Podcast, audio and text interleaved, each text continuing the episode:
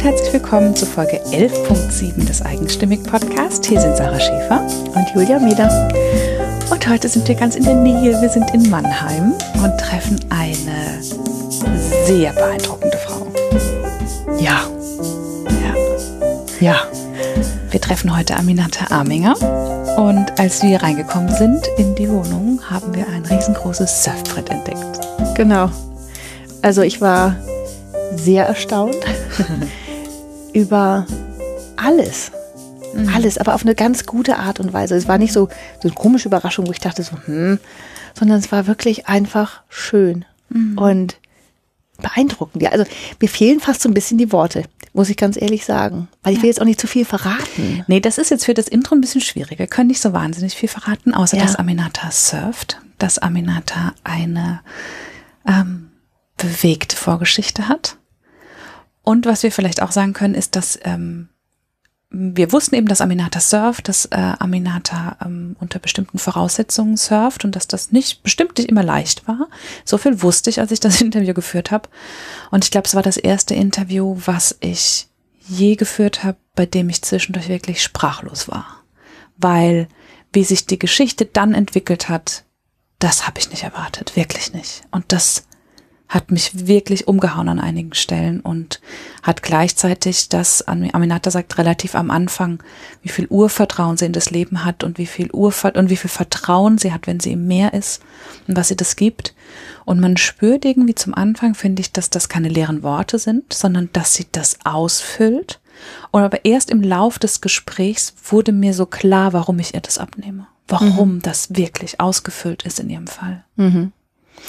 Ich muss aber sagen, ja, also ich habe ja zugehört bei eurem Gespräch und man hat das nicht gemerkt, dass du sprachlos warst. Und ich war sehr dankbar, dass du das Gespräch ähm, geführt hast. Ich hätte es sicherlich auch geführt und es wären sicherlich auch, ähm, vielleicht hätte es ein bisschen anders im Verlauf genommen, aber ich glaube, es wäre auch so gewesen. Aber ich fand das schon gut, weil du auch solche Themen tatsächlich gut tragen kannst und den, wie man im Coaching so schön sagt, den Raum halten kannst ihr. Holding the space, ja. ja. Und den hat, den habt ihr beide gut ausgefüllt, diesen Raum. Den, ähm, und ich glaube, dieses Interview kann ganz vielen Menschen viel geben. Mhm. Und ich finde es toll, dass sie das alles so erzählt hat. Ja, ich auch. Ich war sehr, sehr dankbar, dass sie das mit uns geteilt hat und das Vertrauen hatte. Und äh, jetzt, bevor es losgeht, noch ein, ein kleiner Hinweis. Aminata ist gerade auf der Suche nach Sponsoren. Wenn du also jemand bist, äh, der die Aminata sponsern will, als Sponsor von Aminata sein will, dann hör dir doch gerne das Interview an und melde dich bei uns. Oder wenn dir vielleicht jemand einfällt, der ein guter Sponsor für Aminata sein könnte, dann melde dich gerne bei uns oder bei Aminata. Ich glaube, wir können beide von Herzen sagen, dass wir finden, dass Aminata gute Sponsoren verdient hat. Genau, gesponsert gehört. Gesponsert gehört. ja, also das wünschen, also ich würde ich mir von Herzen wünschen, dass das, dass sich da irgendjemand findet. Und ich glaube, wenn man das Interview gehört hat, dann versteht man auch tatsächlich, warum es uns eine solche Herzensangelegenheit ja. ist. Jetzt ganz viel Spaß mit Aminata. Wir sind heute in Mannheim und mir gegenüber sitzt Aminata. Aminata, vielen Dank, dass wir hier sein dürfen. Bitte. Als wir hier reingekommen sind, habe ich zuallererst ein riesengroßes Surfbrett gesehen. Und ich muss sagen, ich war ein bisschen überrascht, wie groß das ist. Ja, das ist schon sehr groß, ja. Das nimmt einen großen Platz in deiner Wohnung ein. Ja, vor allem so groß hat man es gar nicht im Kopf. Nee, das stimmt. Im Kopf denkt man mal, man hat so ein kleines Teil, aber ist schon sehr lang. Ja, und aber so viel Platz, wie es hier in der Wohnung einnimmt, nimmt es, glaube ich, auch im Leben ein, oder? Ja. Könnt ihr noch mehr einnehmen? ja, das ist ein bisschen blöd. Wir sind in Mannheim, da ist das Meer nicht so nah, ne? Nee, irgendwie nicht. Aber jetzt haben wir es schon, ähm, schon quasi angesprochen. Deine Leidenschaft, kann man das so sagen, ist das Surfen? Ja. Ja. Also ich bin neu dabei. Ich bin ungefähr seit zweieinhalb Jahren habe ich meine Leidenschaft entdeckt und seitdem ja brenne ich dafür. Wie ist das, wenn du mit dem Surfbrett im Wasser bist und äh, eine Welle schnappst? Sehr schön. also das ist das schönste Gefühl, was man haben kann, ja. Und das ist ja das, warum man überhaupt diesen Sport macht. Ja. Die Wellen, die Freiheit? Ja, und das Meer, das Vertrauen. Das ist alles einmalig. Ich kann es gar nicht beschreiben. Das muss man einfach erlebt haben. Und ja, diese Urvertrauen. Und ich persönlich merke, dass Wasser nicht nur Wasser ist. Vor allem das Meer. Das hat so eine besondere Kraft. Und ja. Das ist so schön gerade zu sehen, was mit deinem Gesicht gerade passiert ist, als du vom Surfen und vom Meer und vom Urvertrauen gesprochen hast. Das ist richtig aufgegangen. Und tatsächlich war es auch auf deiner Website ein Bild, was ich von dir gesehen habe, ähm, was mich von einer Sekunde auf die andere überzeugt hat, dass ich dich interviewen will. Da kommst du nämlich gerade aus dem Wasser und man sieht noch die Wellen, man sieht, wie du auf dem Surfbrett liegst und du strahlst mit jeder Faser deines Körpers. Ja. Das macht was mit dir, ne? Mhm. Und du surfst aber nicht einfach so, sondern du gehst richtig auf Wettkämpfe. Ja, Hier steht auch ein Pokal, ne?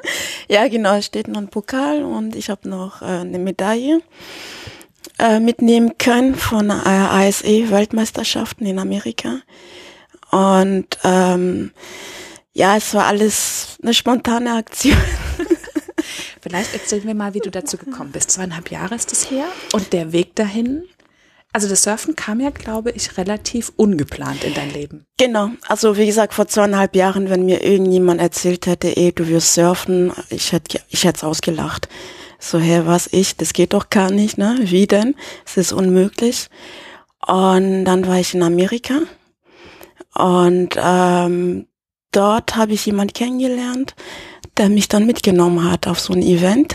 Mhm. Und ich habe es mir angeguckt und ich weiß nicht, das hat gleich ganz viel mit mir gemacht. Also es war für mich ganz gleich auch.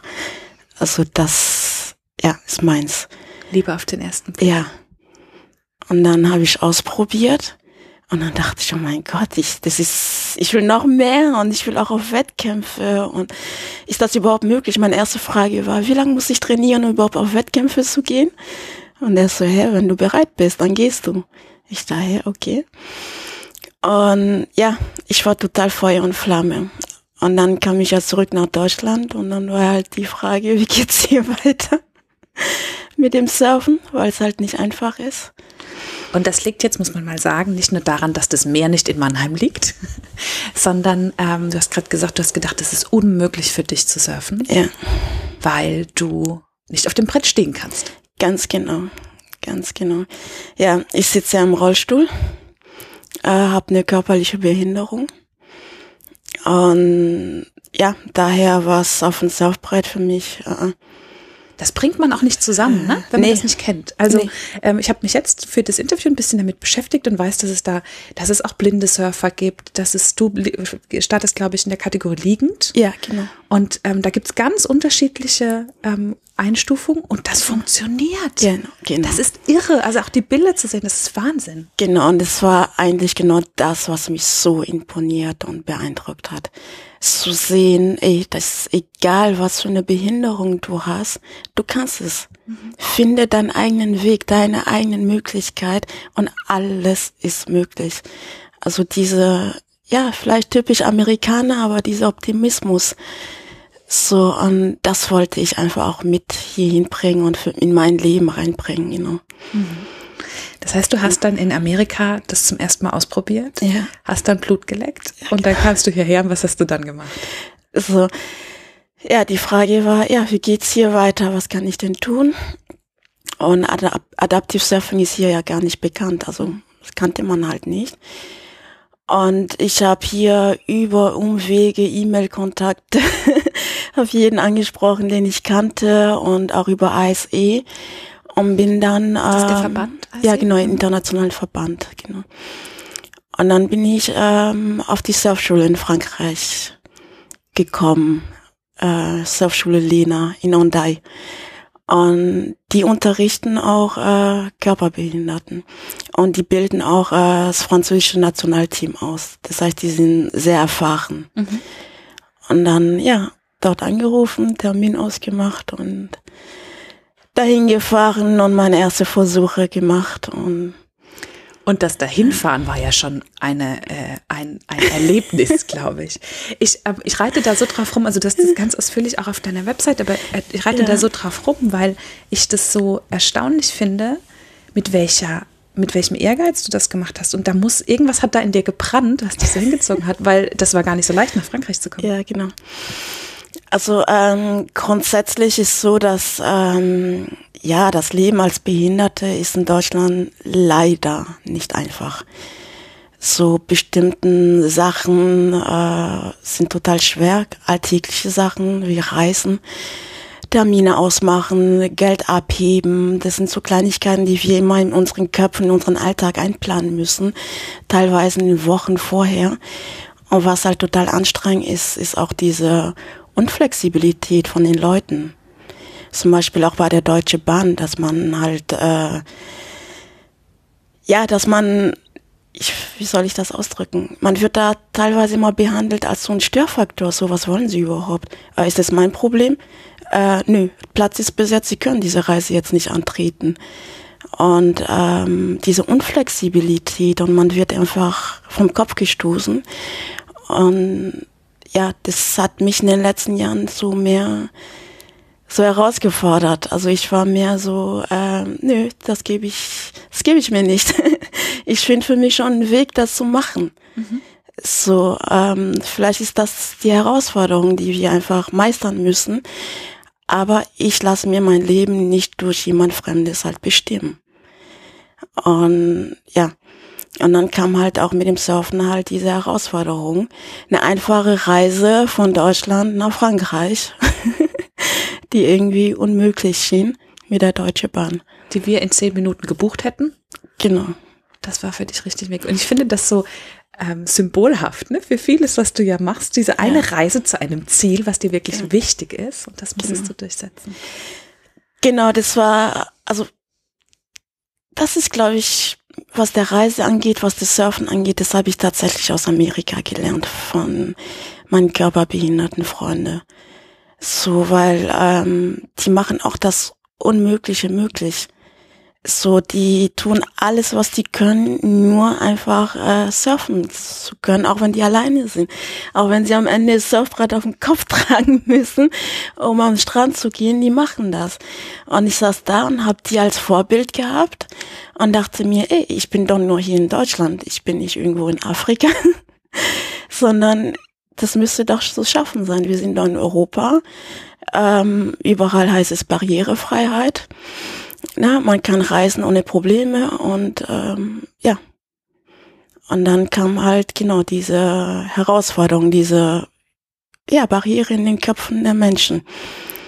So, und da dachte ich mir, okay, ich will da durchgehen und ich möchte auch anderen diese Möglichkeit ermöglichen.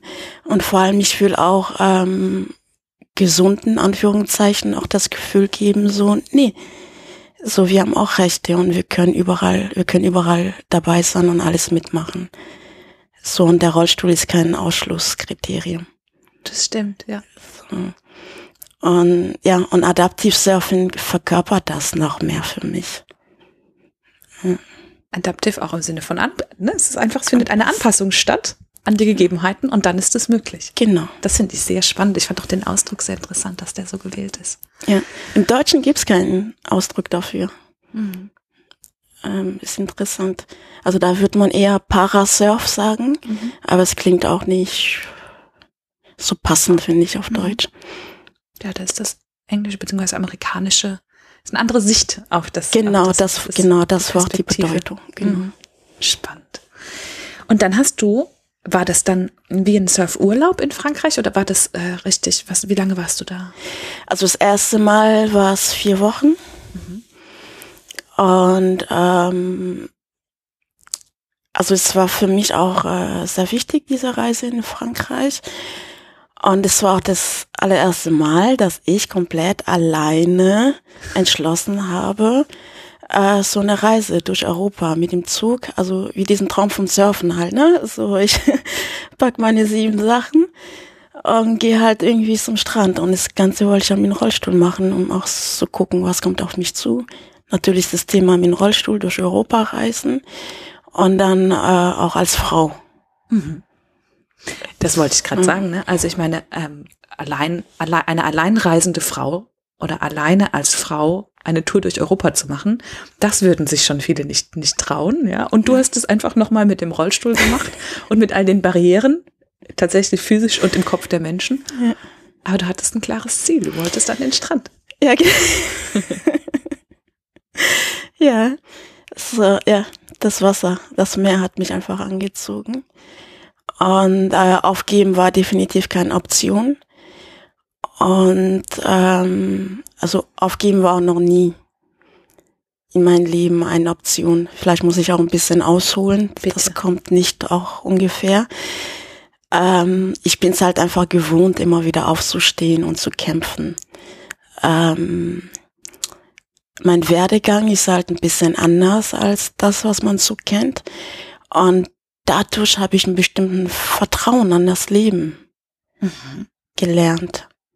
So ein Urvertrauen. So, daher fällt es mir vielleicht leichter als anderen, mir ein Ziel vorzunehmen und es auch durchzuziehen, weil ich tatsächlich ein Vertrauen habe, ich schaffe das. Ich werde beschützt, ich werde begleitet, alles wird zu meinen Gunsten ausgehen. Also das ist in mir, ich weiß, ja. Krass.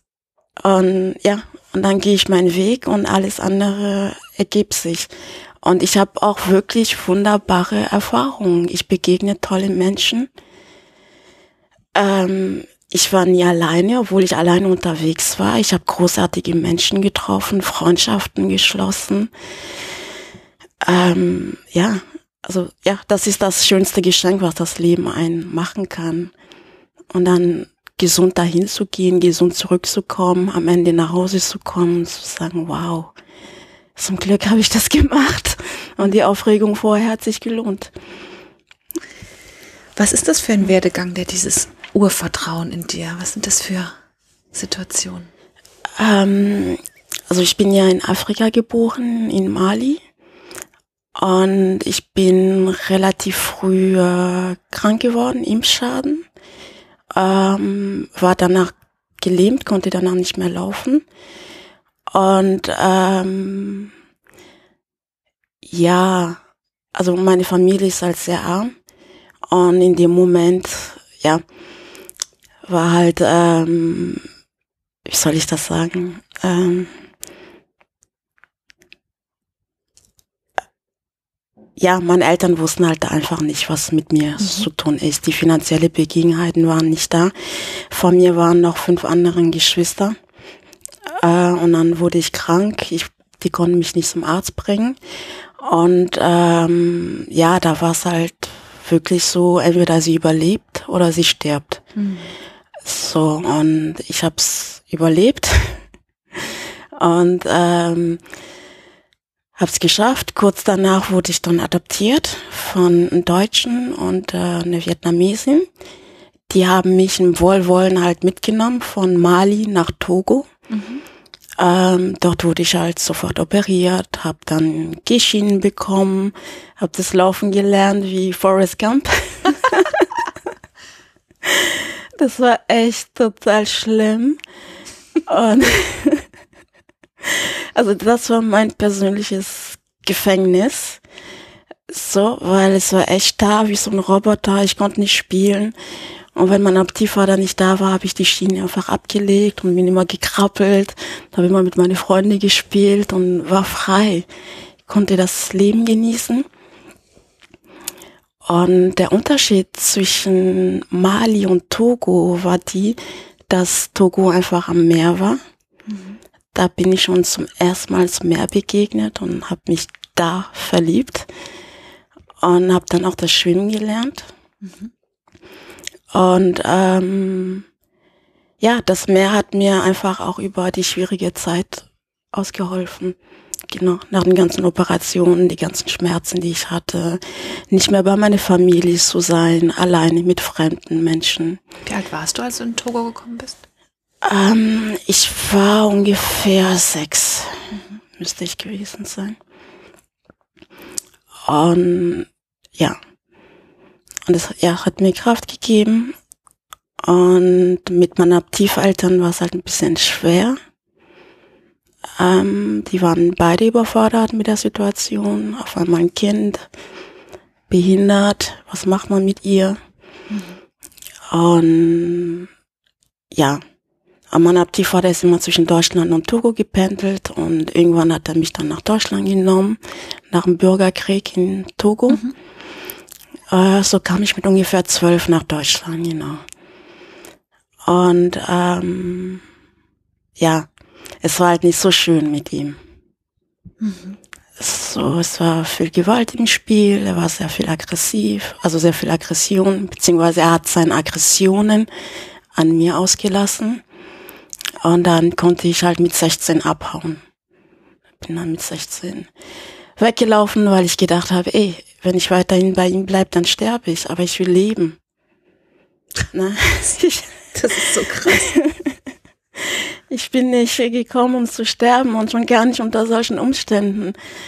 So, lieber lebe ich auf der Straße, äh, was auch immer, aber ich lasse nicht mehr zu, dass man mich so behandelt. Das hat kein Mensch verdient.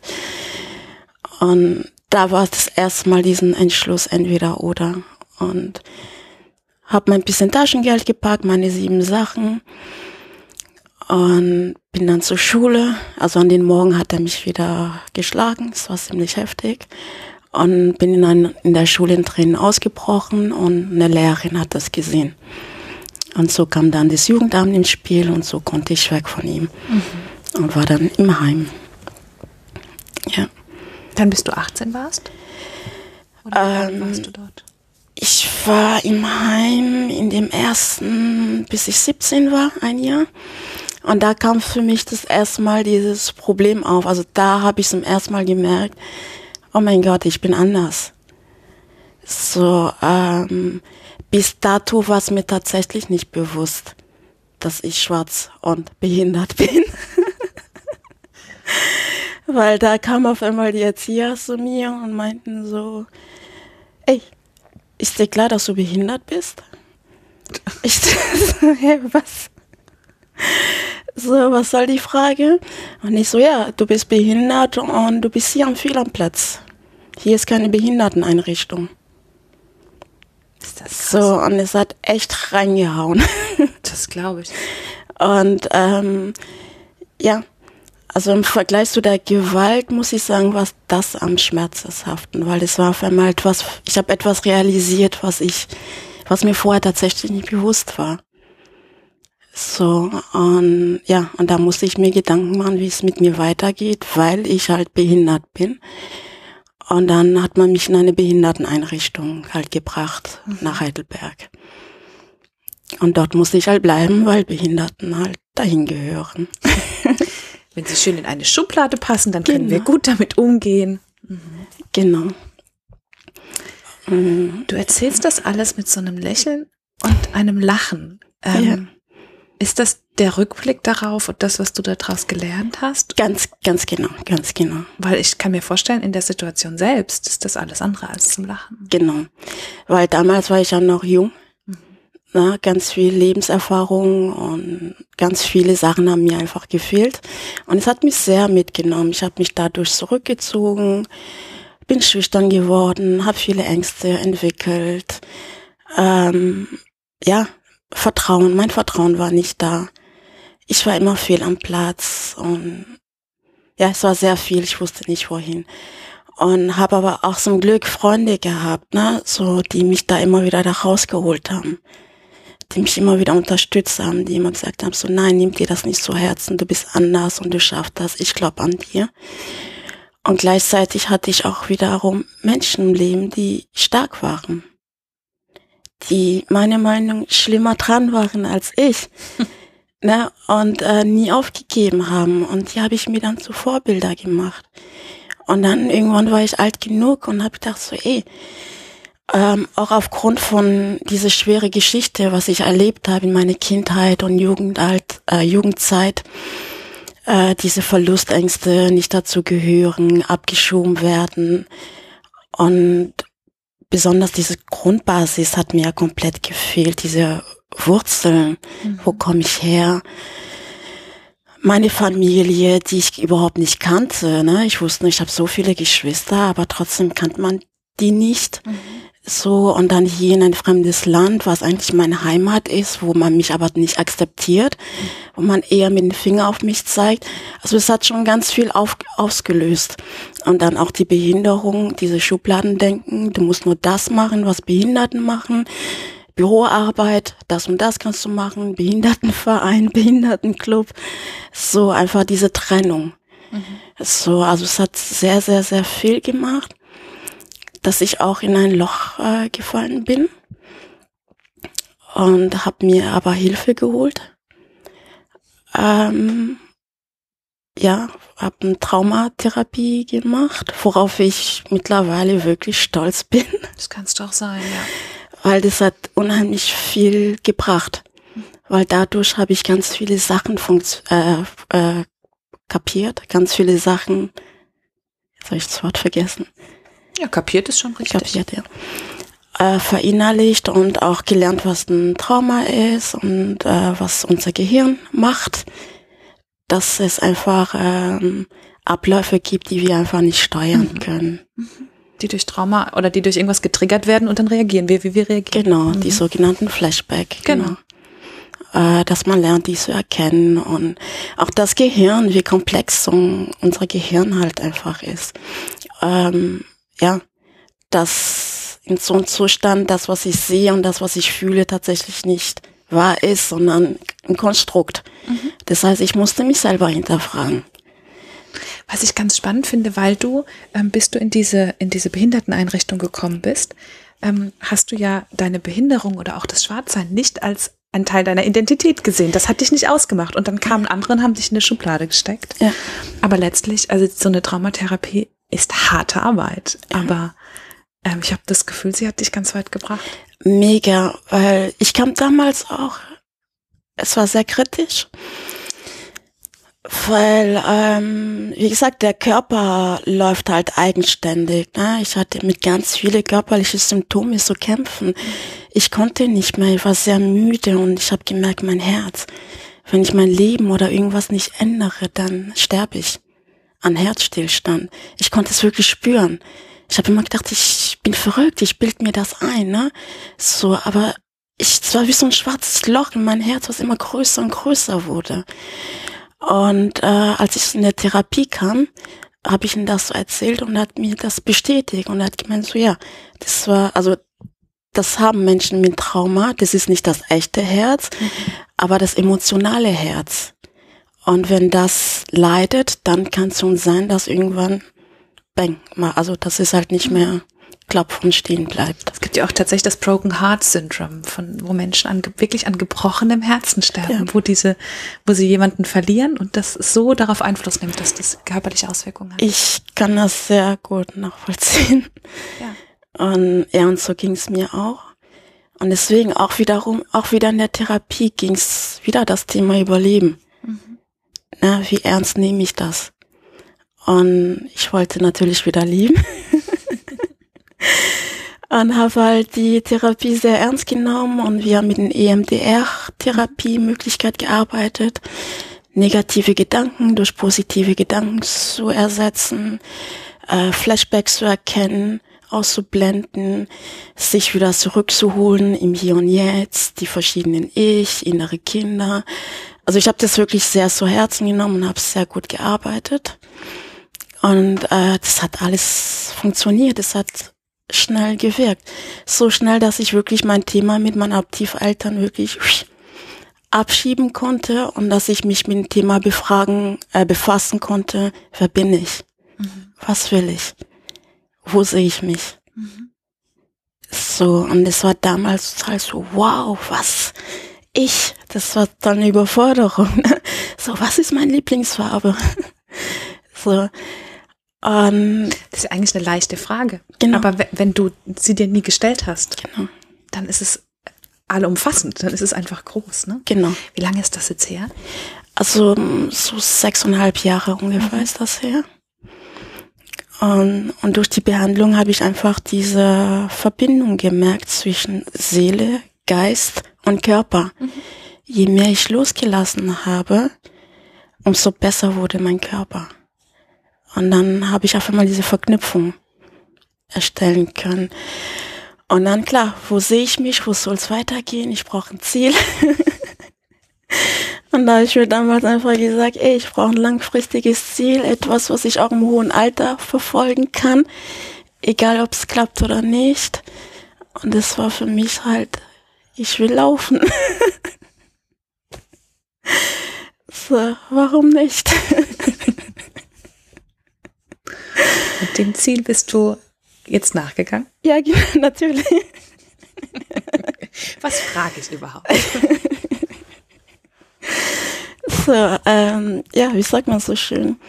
Probieren geht einfach über Studieren. Mhm. Also ich muss natürlich ausprobieren, bevor ich das abtun kann. Ne? So entweder es klappt oder es klappt nicht. Und ich habe auch gemerkt, es ist auch ein Teil meines Lebens geworden, diese Herausforderungen. Ne, Gerade mit, mit meiner Kindheit, dieses Überlebenskampf, weg von den Eltern, die Reise, der Bürgerkrieg, die Gewalt. So, das ist einfach Sachen, ich musste immer Bank kämpfen und gucken. Ähm, ja, mich selber im Prinzip aus der Schlingen rausholen. So, und ich glaube, das bleibt irgendwie in einem drin. Und klar, mittlerweile, also Gott sei Dank, muss ich schon ewig nicht mehr ums Überleben kämpfen. Aber das ist, glaube ich, ein Prinzip, das überträgt man einfach aufs Leben. Und dann sucht man sich halt andere Herausforderungen, die man sich selber gewachsen ist. Mhm. Und das hat dich auch stark gemacht. So, ja. Ganz offensichtlich, ja. Interessant. Und ja, seit ungefähr zweieinhalb Jahre arbeite ich sehr viel mit meinem Physiotherapeut. Nee, vorher habe ich Feldenkreis gemacht. Mhm. Was ist das? Ähm, Feldenkreis ist sowas wie Physiotherapie, mhm. nur dass man da noch die unbewusste Bewegungsabläufe lernt und verankert. Ah. Und das ist dafür da, dass dein Bewegungsapparat gestärkt wird, dass du ähm, versuchst früher oder später dann wieder zu laufen. Genau, weil ich halt die ganze Zeit ne, gar kein Körperbewusstsein hatte. Ah, also mhm ja, ich habe nicht richtig geatmet, meine ganzen Organe waren schief, ich sah schief, meine Skoliose. Ich hatte auch gar keinen Bezug zu meine Beine, also die waren auch in meinem Kopf nicht vorhanden. Mhm. So, also das fand ich sehr interessant. So, man lebt tatsächlich ne, von Nur Kopf bis zum Brust, mhm. genau. So, und den Rest hat man einfach abgeschnitten, weil man dieses Bewusstsein, das hat man, ja, man will es nicht wahrhaben, man, es sind auch emotionalen Themen, die darunter sind, also mhm. hat man es abgeschnitten und es wird gar nicht wahrgenommen. So, man lebt, ja genau, nur bis zum Torsus. Und durch Feldenkreis war für mich die Herausforderung, wieder dieses Körperbewusstsein zu lernen. Atmen. Ne? Man atmet bis in den Füßen rein. Das hört nicht irgendwo mit dem Körper auf. Und dadurch wieder Sauerstoff in den Organen zu bringen.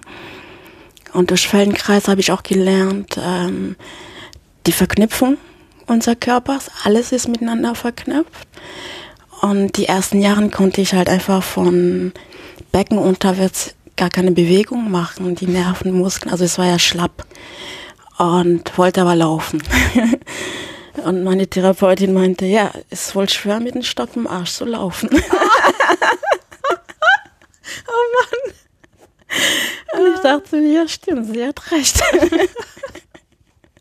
Ihr nimmt auch kein Blatt vor den Mund. Oder? Nee, und ich liebe solche Leute. Ja, ja.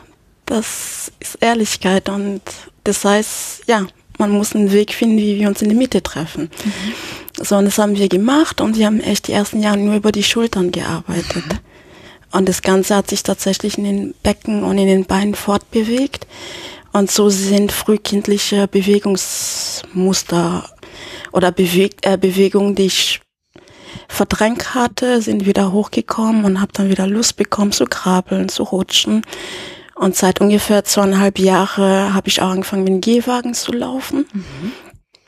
Und es wird immer besser und also ein Riesenfortschritt. Und man guckt, wo ich vorher war und jetzt ist das eigentlich schon ein Riesenwunder.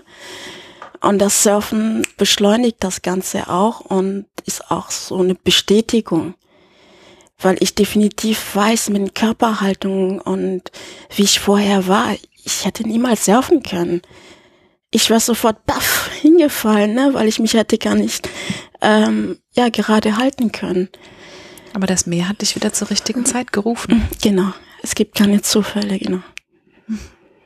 Alles zum richtigen Zeit. Wahnsinn. Und ähm, ja, das heißt, du bist auf dem besten Wege sozusagen, mit deinen Beinen ich. wieder gehen zu können irgendwann. Oder du versuchst es zumindest. Und das ist sozusagen äh, dein, äh, ich habe bei dir, die die ganze Zeit geht mir im Kopf rum, dass dein Weg das Ziel ist. Du hast Genau, immer was Neues und, und gehst voran und hast so ein so ein Ehrgeiz, der dich vorantreibt, mit dem gleichzeitigen Urvertrauen, Ja. dass es das Schicksal für dich entscheidet. Genau, weil natürlich durch die Therapie wird einem auch bewusst, was ich hinter mir hatte.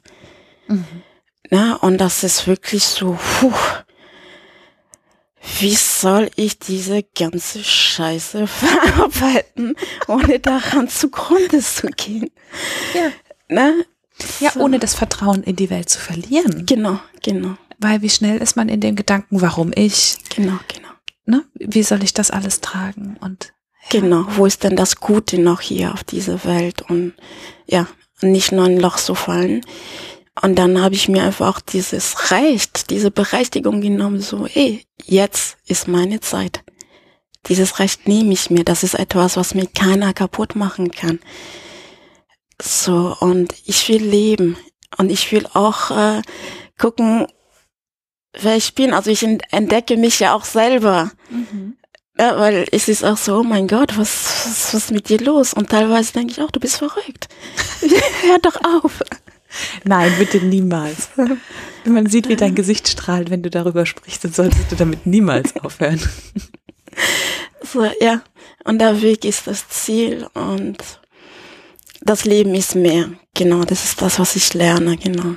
Das Leben ist mehr, in deinem Fall im doppelten Sinne. Genau. Mit Doppel-E und mit EH. Beides. Und mh, das Surfbrett liegt hier. Das heißt, mit dem hast du noch einiges vor. Den Genau. Gehwagen, mit dem hast du noch einiges vor. ähm, und auch sonst.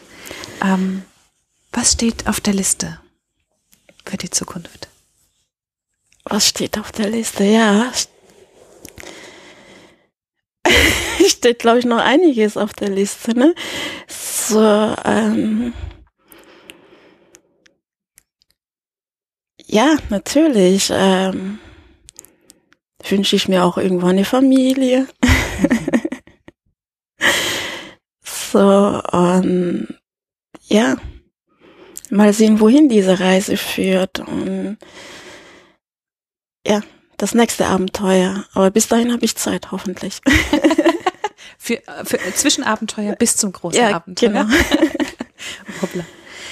Ja, sehr spannend. Und stehen jetzt demnächst irgendwie noch, also ich meine, du bist äh, dann auf den auf der Weltmeisterschaft warst du, die war auch in Amerika, oder? Genau, die ist in Amerika.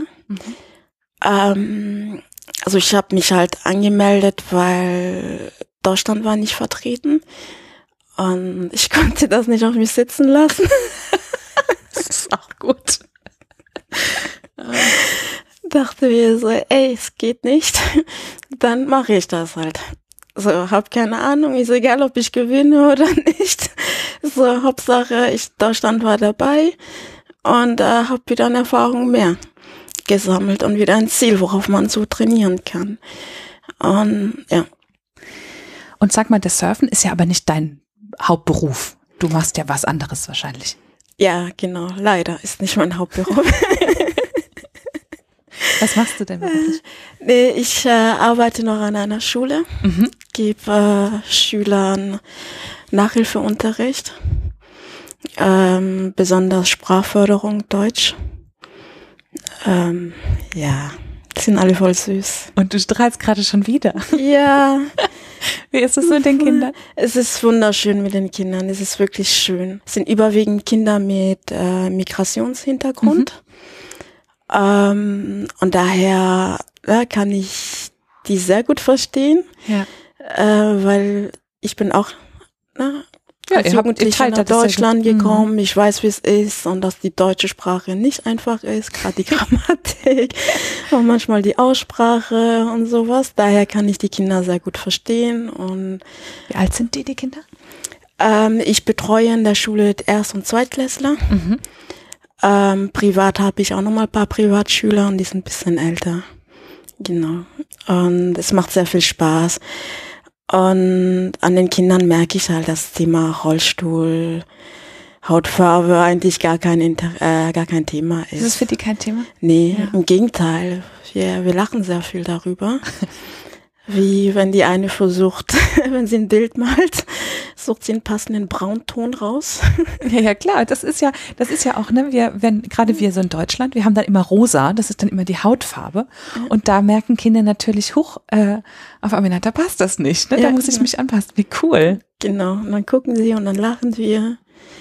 Oder am Anfang kam immer wieder diese Frage, warum bist du schwarz? Warum bist du schwarz? Und was hast du geantwortet? Am Anfang habe ich das ja ernst genommen, diese Frage. Und habe gesagt, ja, weil meine Eltern auch dunkelhäutig sind. Ist normal, ne? Und dann kam, warum bist du schwarz? Und da habe ich gemerkt, okay, das ist jetzt ein Spiel. Ah, okay. Ja, weil die haben die Frage immer wiederholt, wiederholt und habe halt jedes Mal eine andere ähm, Dings äh, Antwort wie gegeben. wenn Kinder immer wieder warum fragen. Warum? Ja, genau. Warum? So einfach nur, um einen halt zu ärgern, aber die Antwort interessiert eigentlich gar nicht. Ja. So, und fand ich sehr witzig, dass sie sich so darüber lustig machen. Ja, wie spannend. Also wie gesagt, dein Gesicht strahlt, wenn du über die Kinder sprichst. Es scheint dir großen Spaß zu machen. Aber das heißt auch, du, ähm, du bezahlst all deine Reisen dann selbst, wenn du für Surfen unterwegs bist? Ja, leider. Okay, das, das ist ja wahrscheinlich äh, ein ganz schöner Happen. Ja, ist es auch. Ist es auch, genau.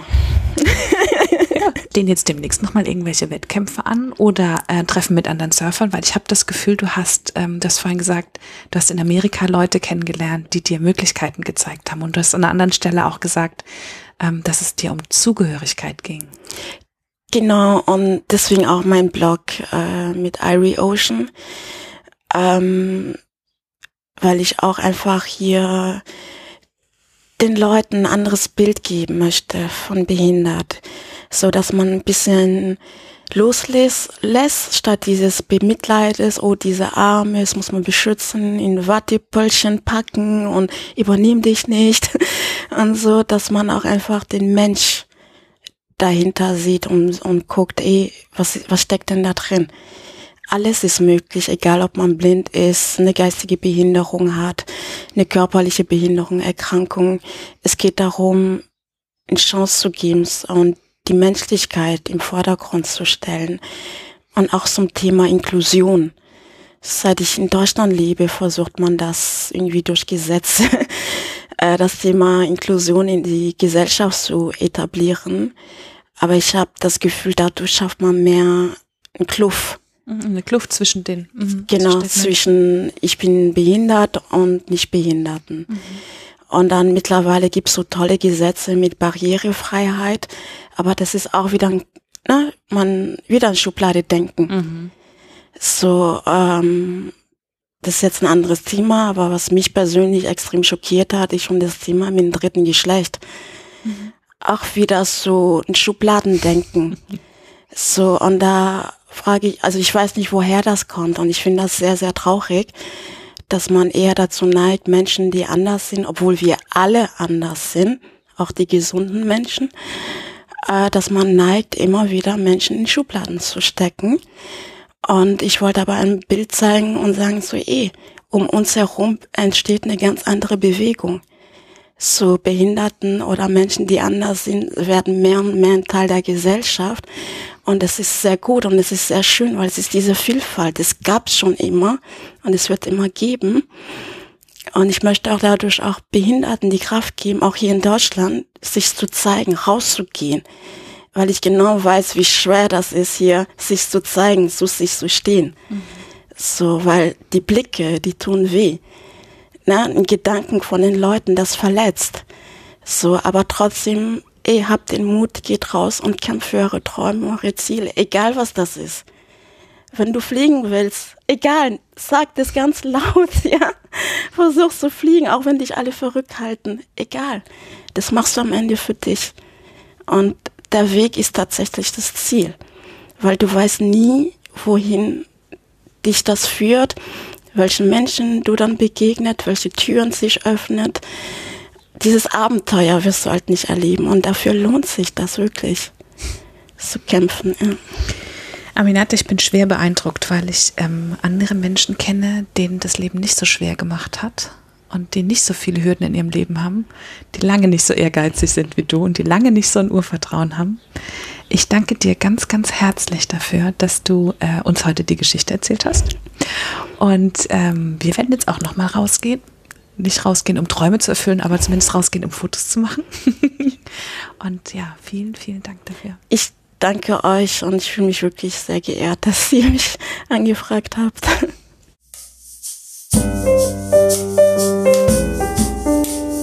Das war der Eigenstimmig-Podcast von Sarah Schäfer und Julia Meder. Und zu dieser wie zu jeder anderen Folge gibt es auf eigenstimmig.de einen Blogartikel mit ganz vielen Fotos von der Interviewpartnerin und weiteren Infos und Links. Und wenn dir gefallen hat, was du heute und sonst hier bei Eigenstimmig hörst, dann gibt es auf eigenstimmig.de eine Seite, die nennt sich Unterstützen und dort zeigen wir dir ganz viele Möglichkeiten, wie du uns Danke sagen kannst. Wenn du immer auf dem Laufenden bleiben willst, dann trag dich gerne in unsere Newsletter ein oder folg uns bei Instagram, Facebook oder Twitter. Dort sind wir unter eigenstimmig zu finden. Vielen, vielen Dank fürs Zuhören und bis zum nächsten Mal.